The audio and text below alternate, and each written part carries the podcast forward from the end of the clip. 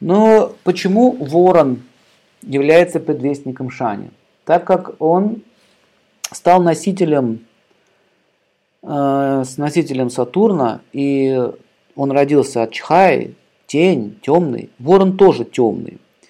Поэтому Сатурн, э, его энергия распространилась и на воронов, и вообще в черном цвете.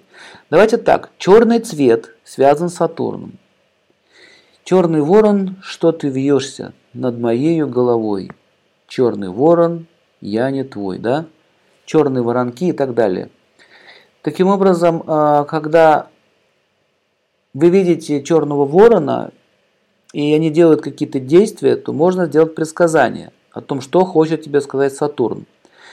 Я хочу подчеркнуть еще раз, что не ворона, а ворон – это совершенно две разные птицы.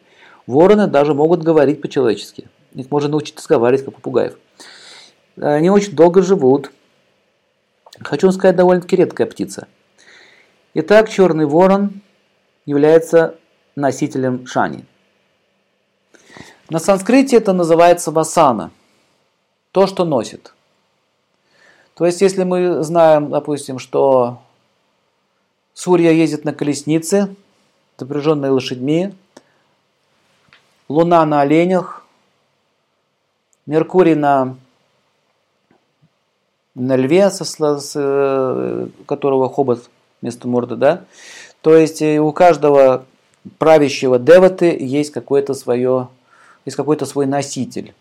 И вот этот ворон, он является носителем шани. Поэтому маги, астрологи могут делать правильное заключение, если они видят во сне ворона, например, или кто там говорит, мне вороны приснились, или там вороны видели, который сел на ваш дом, или там ворон принес там какую-то вещь.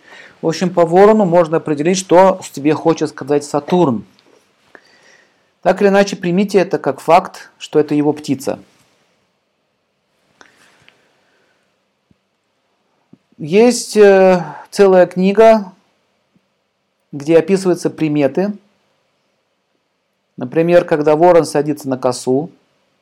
Коса стоит в деревне, вот так вот, кверху.